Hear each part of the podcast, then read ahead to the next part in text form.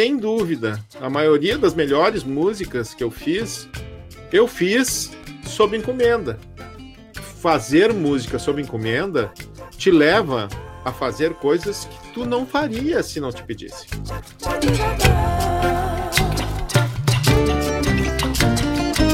Uni 40, preparando os ouvidos para os 40 anos do Uni Música. Olá, ouvintes. Esta é a sexta edição do Uni 40, a nossa preparação para entrar nos universos musicais propostos pelos convidados do Festival Uni 40 Música da Presença. O foco desta edição do evento está nos atravessamentos entre linguagens e os trabalhos colaborativos. Até o dia 1 de outubro, dois espetáculos por noite apresentam criações inéditas de artistas dedicados às artes da cena. Os shows trazem para o primeiro plano a música que serve a outras linguagens e dialoga com as mais múltiplas formas de expressão. Produção de André Grassi e Mariana Serena, jornalistas da Rádio da Universidade Federal do Rio Grande do Sul.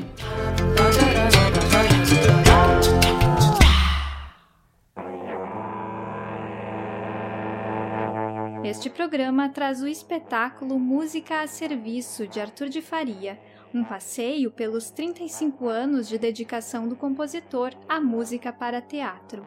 Arthur convocou um time de grandes instrumentistas e a atriz e cantora Áurea Batista para contar essas histórias musicais.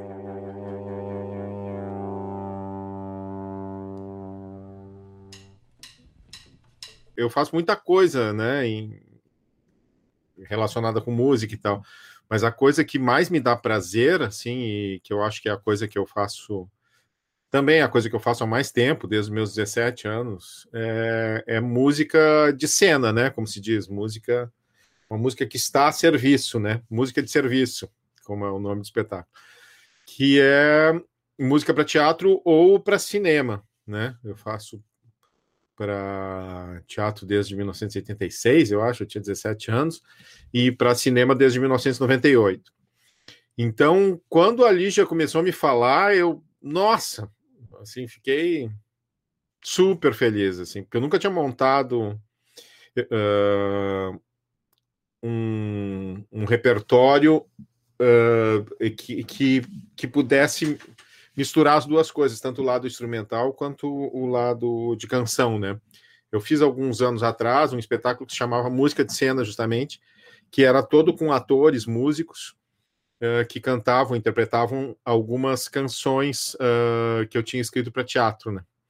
Mas dessa vez tem esse lado das canções, mas tem também o lado todo instrumental, de trilha instrumental também, que, que daí metade do, do espetáculo que a gente gravou é, é protagonizado pela Áurea Batista, com quem eu tenho a alegria e o privilégio de compartilhar vida e arte, né? E a Áurea é uma grande atriz, uma grande cantora e diretora, enfim, música de cena na direção dela. E ela cantou todas as canções, né? E aí a, a, outra metade do trabalho instrumental aí fiz com a orquestra que eu tenho agora, que, que é a Tuntoin Foin, uh, que é uma orquestra de 10 músicos. Então, isso também foi, foi, foi foram muitas coincidências uh, indo a calhar umas com as outras, né? O fato de que a Tonton Fone tá, gravou um disco, está lançando um disco pela Audioporto, que era o lugar que a gente falou para gravar lá, e os caras imediatamente toparam fazer lá, né? E que é um lugar incrível, assim, nossa, um dos melhores estúdios da América Latina. E então foram várias coisas que foram se encaixando, assim, né? A partir desse convite da Lígia. A gente já combinou que vai lançar um disco ano que vem, né? De, do, de tudo que foi realizado lá, vamos lançar pela Audioporto.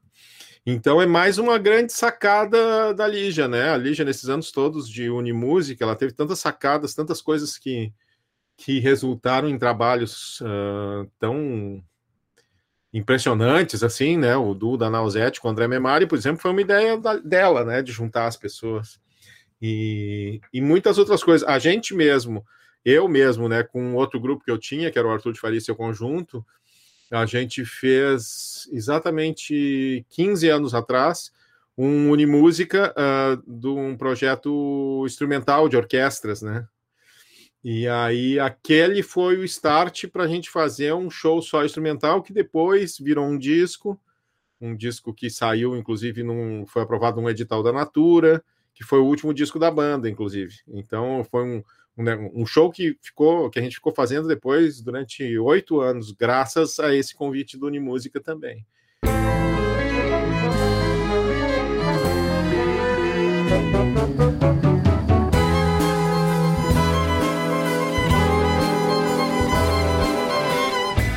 Ah, é, é, é, muito desafiador, né? Porque uma coisa é te, te contratarem para fazer um show teu.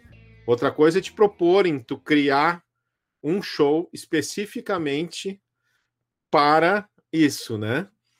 Uh, tem gente que não tem paciência para isso. Eu adoro uma incomodação, adoro uma trabalheira, assim, adoro um projeto que te faça trabalhar muito para criar alguma coisa, né? Então, essa é a grande alegria disso. E a coisa da presença para nós foi muito tocante, porque essa banda de 10 músicos, a Tum Foi, é, é uma banda que tem, isso é raro, assim, eu tô com 52 anos já, eu sei como isso é raro. É uma banda em que todo mundo gosta muito de todo mundo. E a gente não se encontrava a, desde fevereiro do ano passado. Então, a, é, esse fato da gente, todo mundo, aí todo mundo fez o teste, né, todo mundo foi ensaiar. Esse, esse ensaio que a gente fez foi um ensaio só. É, todo mundo, antes a gente ensaiou assim online e tal. Foi uma alegria muito grande de todo mundo estar se encontrando frente a frente de novo. E o dia seguinte, a passagem de som lá na Audioporto, e depois no terceiro dia a gravação.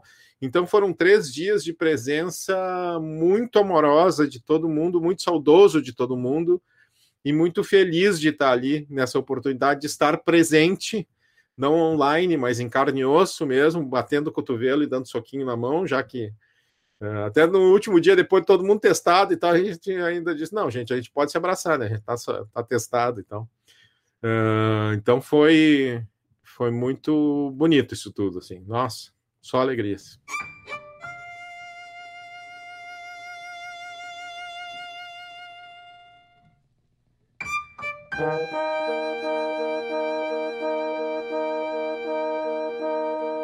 É, eu tenho uma bronca com essa coisa do estereótipo do artista, né? Muita bronca. Eu acho que artista é igual pedreiro, cara. E assim. E, e... Nossa, eu fiz 52 trilhas, né? Eu tenho, no, no total, compus um pouco mais de 350 músicas. Uh, dessas músicas, sem dúvida, a maioria das melhores músicas que eu fiz, eu fiz sob encomenda.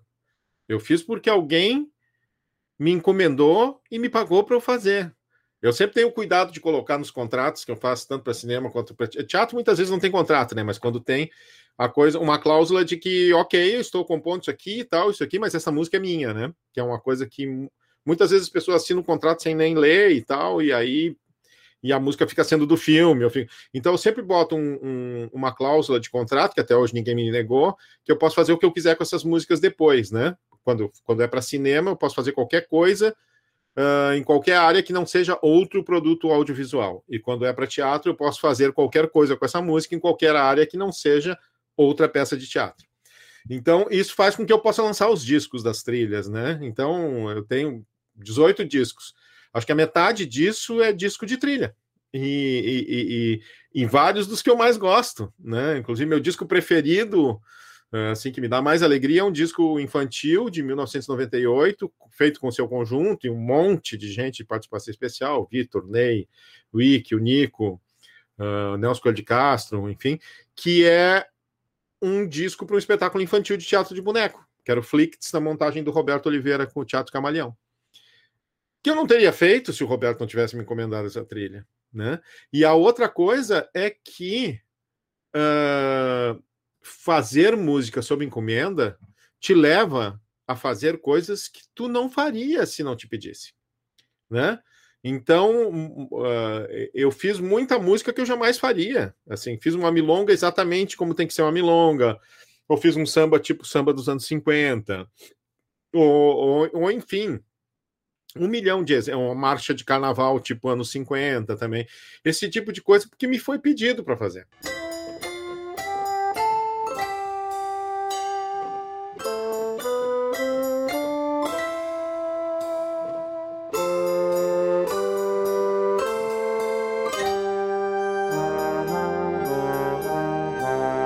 Eu ouço muito isso nos grupos de trabalho de músicos, né, e de compositores, na verdade, de compositores que, que trabalham sobre encomenda.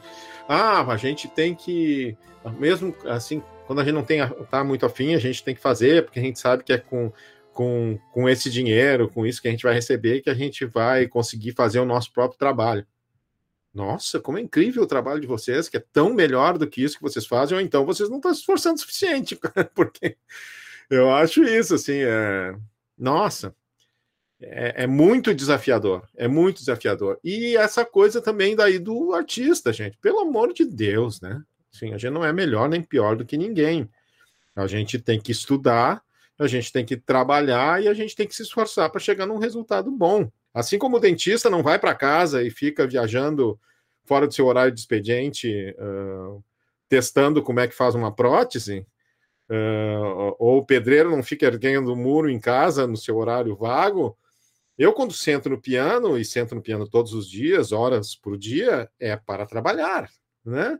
É para fazer alguma coisa que vai resultar em alguma coisa. É, muito, a maior parte das vezes sob encomenda. Então, essa coisa, essa mitificação do, do artista, que eu acho que em, em 2021 isso não faz o menor sentido, cara, sabe? E não é aquela coisa também que eu acho da, da diluição entre, entre palco e plateia, ou entre artista e quem não é artista, ah, e todos somos artistas. Não, não somos todos artistas. Eu não acho. Não somos todos dentistas, não somos todos médicos, não somos todos pedreiros, né? O artista que realiza uma obra artística, ele tem que desenvolver um métier específico dele, que pode ser pelo estudo, pode ser pela experiência, né? Mas só o talento é, é, o cara se encostar só no talento, esse, esse muro vai cair.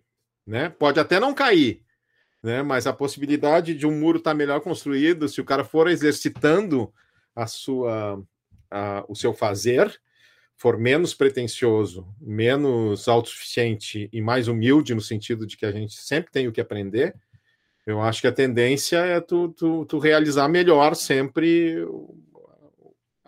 o teu trabalho, né? Enfim, é isso, é um trabalho. Eu acho que é um trabalho como qualquer outro. Se eu soubesse o que você faz entre quatro paredes, se eu soubesse,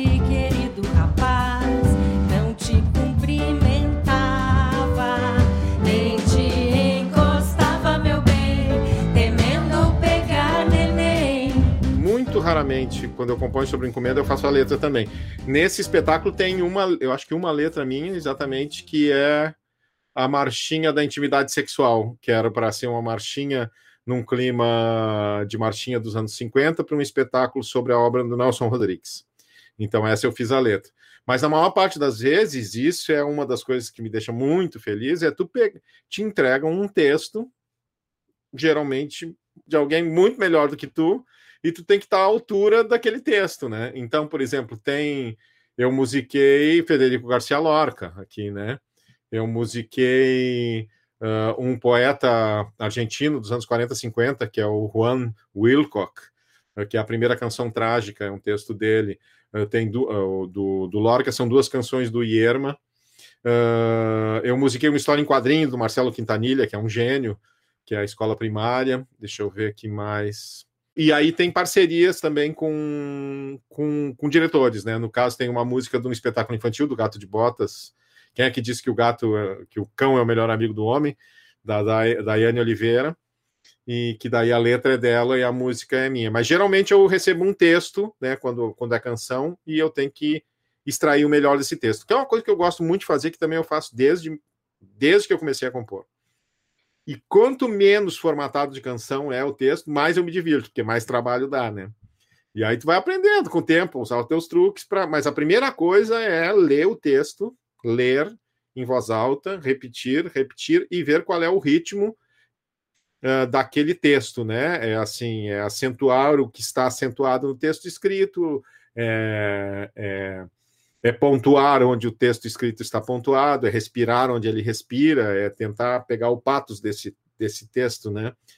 E, e, isso mesmo quando eu componho canção, normalmente, sem encomenda e tal, uh, eu sempre que é canção, eu parto do texto. Eu, eu, mesmo que eu escreva a letra em música, eu primeiro escrevo a letra, e aí depois eu vou vendo qual é a música que essa letra me traz. Né? E porque eu acho que daí quando tem canção, quem tem que mandar é o texto, né? Eu sempre eu acho isso que uh, claro, tem grandes canções uh, cujo texto pode parecer uma bobagem quando lido, mas que na canção ela super funciona, né? Então também isso é outra coisa.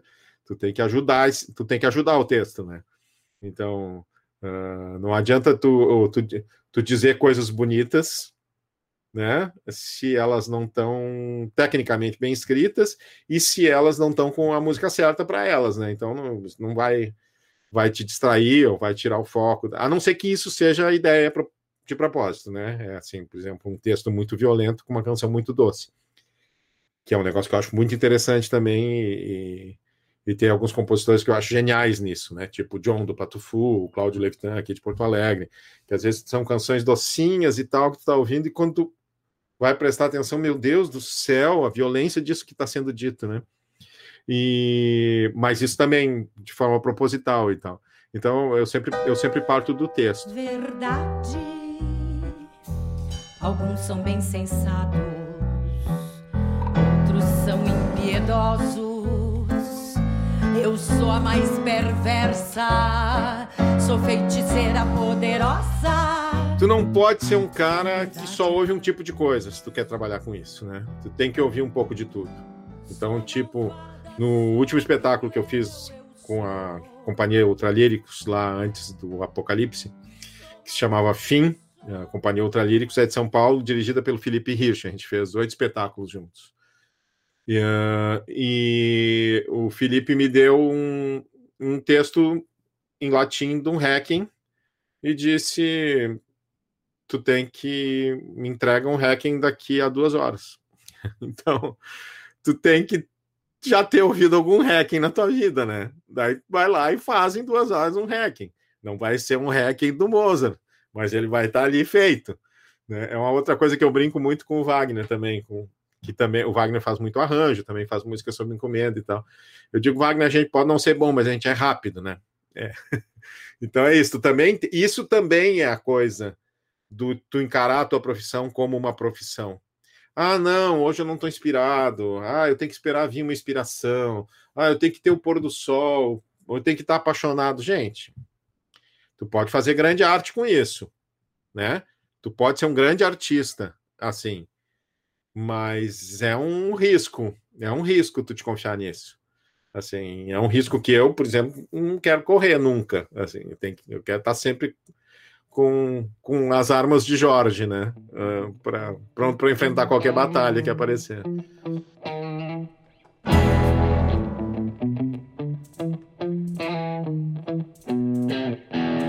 Eu acho que o, que o recorde que eu fiz de adaptação é não escolher nenhuma música que eu sabia que não ia funcionar sem cena.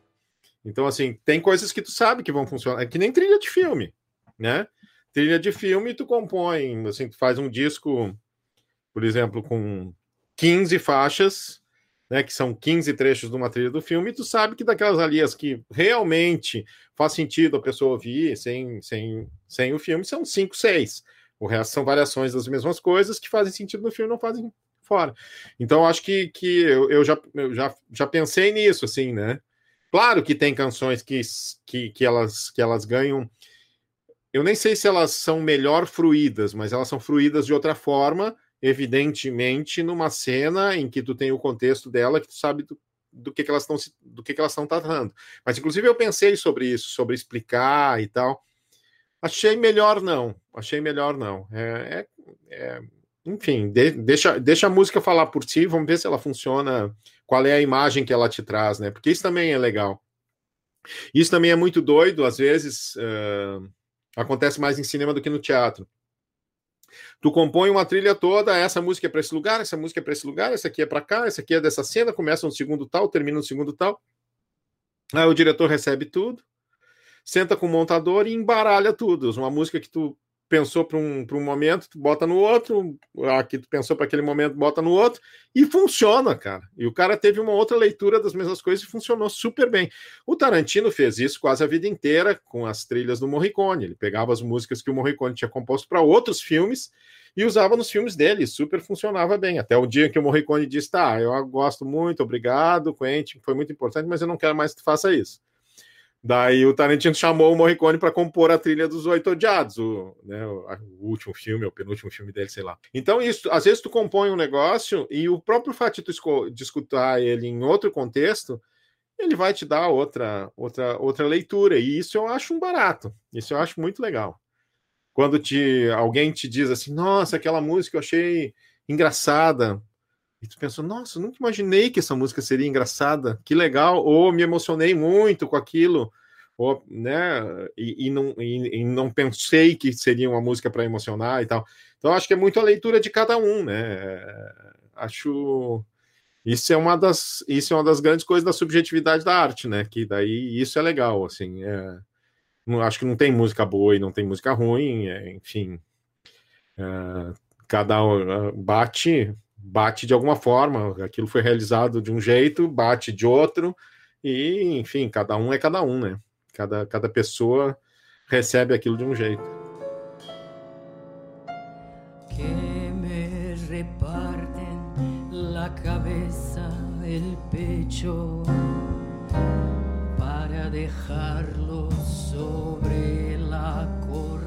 eu quis que tivesse a primeira música que eu compus para teatro, que é o tema do Louco, que é um, daí eu fiz um arranjo novo, completamente diferente, mas era uma música que eu compus para um, um, espetáculo de teatro amador ainda, em Gravataí, quando eu morava lá, morei lá até os 19 anos de idade, um grupo que a gente tinha lá, uh, e a gente adaptou o uh, A Morte Acidental do Anarquista, do Dario Fo, e aí eu, a gente fez a trilha já naquela época, compôs o Marcão Acosta, que durante anos tocou comigo depois no seu conjunto, também o Marcão Acosta e eu compusemos a trilha, gravamos em estúdio. Então era um negócio meio amador, mas já no esquema profissional, assim, né? Tinha orçamento, tinha tudo.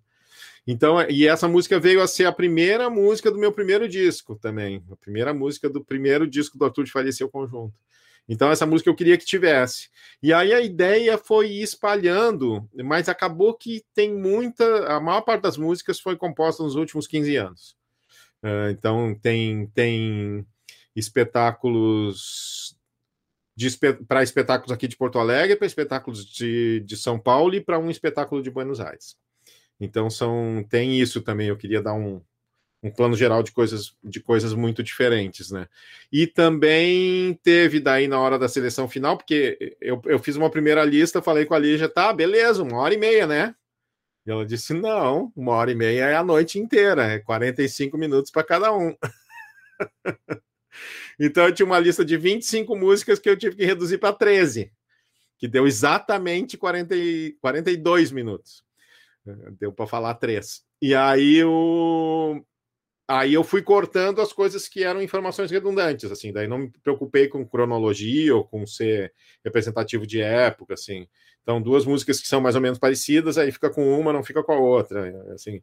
Daí pensei mais isso, bom, tem que cortar, tem que cortar, vamos pensar como um, como um espetáculo, né? Mas no original tinha bem, assim, tinha uma música, pelo menos uma música de cada década, assim, disso que eu tô fazendo.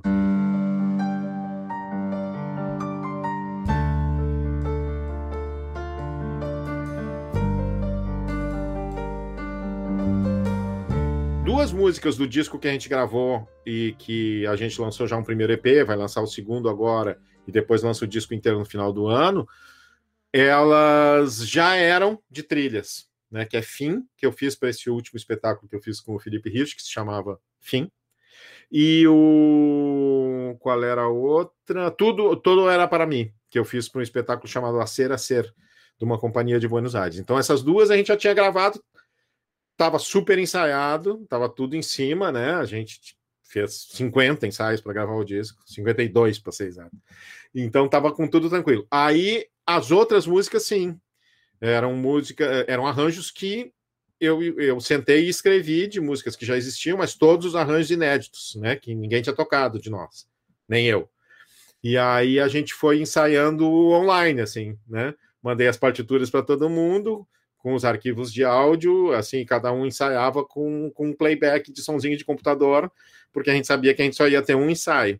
E aí a gente conseguiu fazer tudo num ensaio, assim, foi meio meio mágico. Assim como a gente conseguiu gravar tudo em quatro horas, conforme a gente tinha previsto. A gente levou quatro horas e dez minutos. Então foi também também essa coisa de, de enfim, vamos todo mundo felizmente muito objetivo, né? Então muito e, e, e a vantagem de trabalhar com músicos que são ao mesmo tempo que é pessoas adoráveis, uh, encantadoras, amorosas, e, e grandes músicos, pessoas muito profissionais, no sentido de que, evidentemente, todo mundo chegou nesse ensaio com tudo pronto, né? Assim, é um negócio que, que se alguém não tivesse estudado o suficiente para chegar no primeiro ensaio, com, primeiro e único ensaio com tudo pronto, o negócio não tinha dado certo. Então deu tudo certo por causa disso, assim, é, é... isso, né? É a coisa que eu, é essa coisa do a gente é trabalhador, né? Assim, né?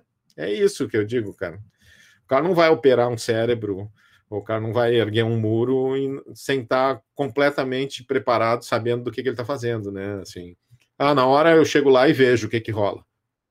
É, pode rolar e pode não rolar. Então, quando tu não tem a possibilidade de arriscar isso, como, é, como era nesse caso, uh, só pode rolar.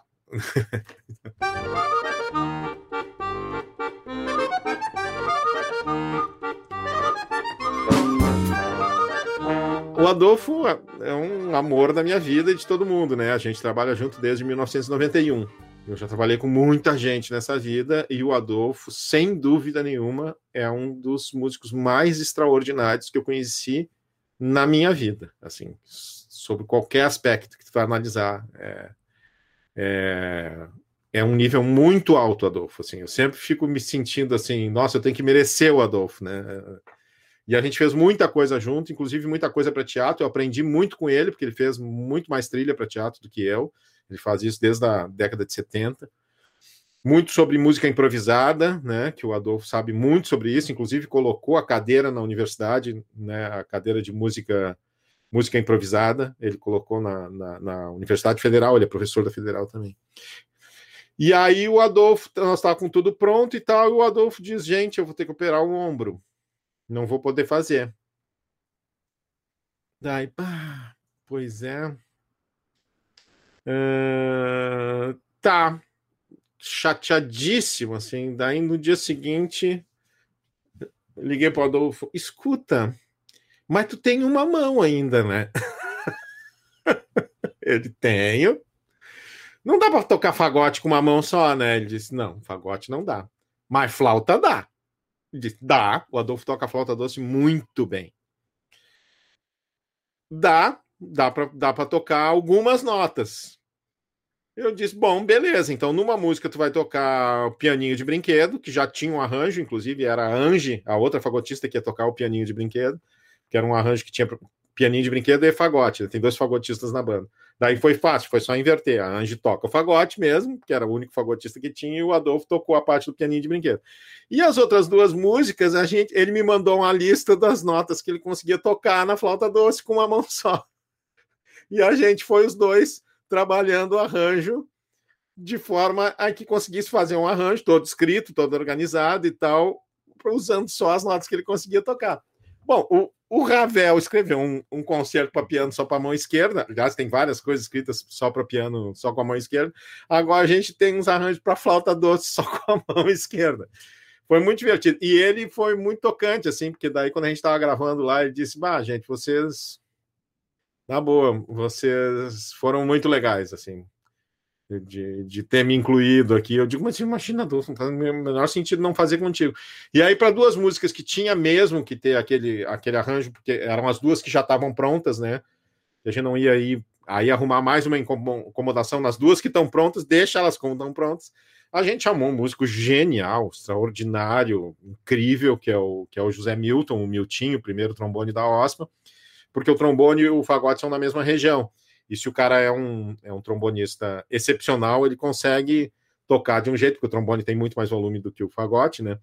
Consegue tocar de um jeito em que, em que ele vai timbrar bem com o fagote, e efetivamente foi o que aconteceu, foi lindo, assim. E, e o Miltinho estava horas dizendo: me chamem para fazer alguma coisa, me chamem para fazer alguma coisa. Eu digo: Miltinho, chegou a hora de fazer alguma coisa. Ele, não! E ele, super feliz, gravou as duas músicas, né? E disse: ah, não, acabou. Eu não, eu quero tocar mais música. Foi muito, muito legal. Também um cara super legal, super, super querido, porque isso também, né? Eu sempre cuidei isso, né? Uh, em pensar no, nos instrumentistas, né? Nos músicos, na verdade sempre trabalhei com músicos que, que são instrumentistas, mas também compõem, têm seus grupos, têm seus projetos e tal. E, mas pensar nas pessoas e não especificamente nos instrumentos, né? E quanto mais eu vou ficando velho, mais eu me dou conta disso, assim, que, que essa é a melhor forma de trabalhar, assim, a forma de saber que tu não vai dar, vai ter problema. Porque se tu pega um, às vezes tu pega um músico extraordinário mas que não sabe trabalhar em equipe, ou que tem uma energia ruim, ou que tem uma impaciência, em qualquer área é isso, né? Na formação do ministério, num time de futebol ou numa banda. Então, o cara que é super brilhante, mas não sabe trabalhar em equipe, o resultado final musical, inclusive, vai sair pior do que um cara que não é um sujeito tão extraordinário, tão fora da curva, mas que sabe muito trabalhar em equipe e está preocupado com o resultado final. No caso do Milton, ele tem as duas coisas, né? Ele é um músico extraordinário, fora da curva e super estava ali, inclusive, inclusive porque são músicas que não têm um destaque maior para o instrumento, né? E eu até disse que tá, Milton, mas é assim, é, é, é botar o, o Ayrton Senna para dar uma volta na quadra, né? É, tudo bem? E ele, nossa, mas é claro, mas é claro. Primeiro que eu não sou o Ayrton Senna, segundo que é claro que eu quero dar uma volta na quadra com vocês e então. tal.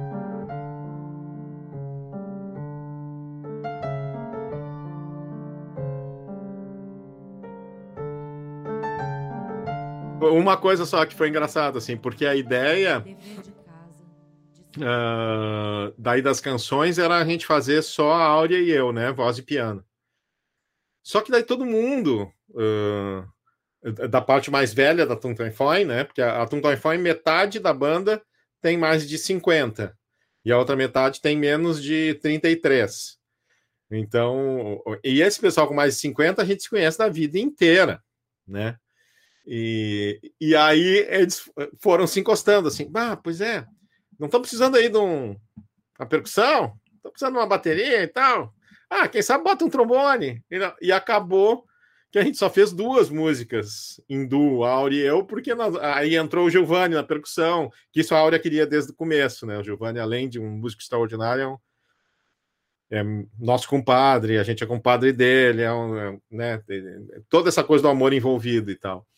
Uh, chamei o Bruno, que é dos jovens, inclusive, o baixista, né? Mas daí chamo o Bruno, aí o Guinter na bateria, aí o Júlio, aí a Áurea propôs para as meninas que elas cantassem, fizessem coro, e daí a Ange e a Miriam, as nossas duas meninas da, da Tuntan Foin, adoraram a ideia, nunca tinham feito coro, fizeram coro e dancinha para duas músicas, então é um negócio que era para ser voz e piano e acabou sendo. Tem músicas que tem seis músicos.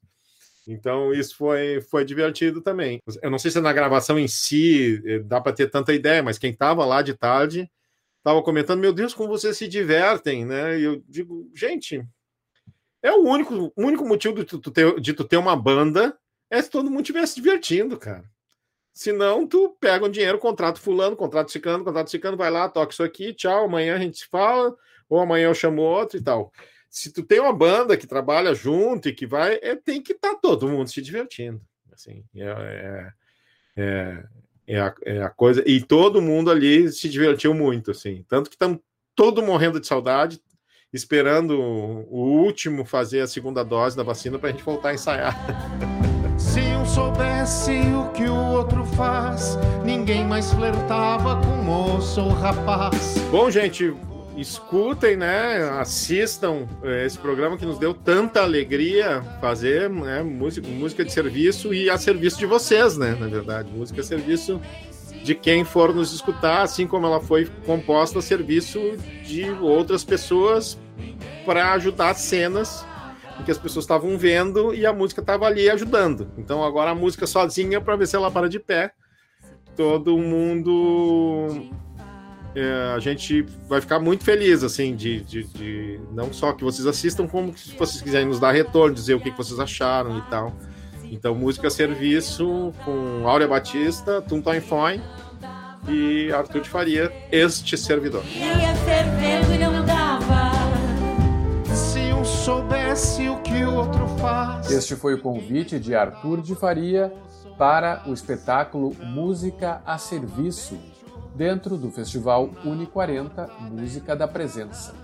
A apresentação estreia nesta quarta-feira, 29 de setembro de 2021, a partir das 8 da noite, no canal YouTube do Departamento de Difusão Cultural da URGS. Na trilha sonora deste episódio, ouvimos trechos justamente do espetáculo Música a Serviço. A vinheta musical do Uni 40, que abre e encerra este programa, foi composta por Ana Friedman. E na sétima edição desta série Uni 40, vamos nos preparar para o espetáculo Imersão Abissal, de João Pedro Sé e Silvana Rodrigues.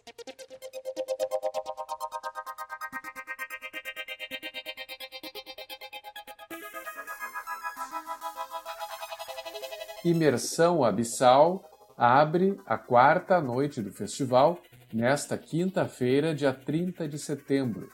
O Uni 40 Música da Presença segue até sexta-feira, 1 de outubro, sempre a partir das 8 da noite. A gente se encontra por lá. Até lá!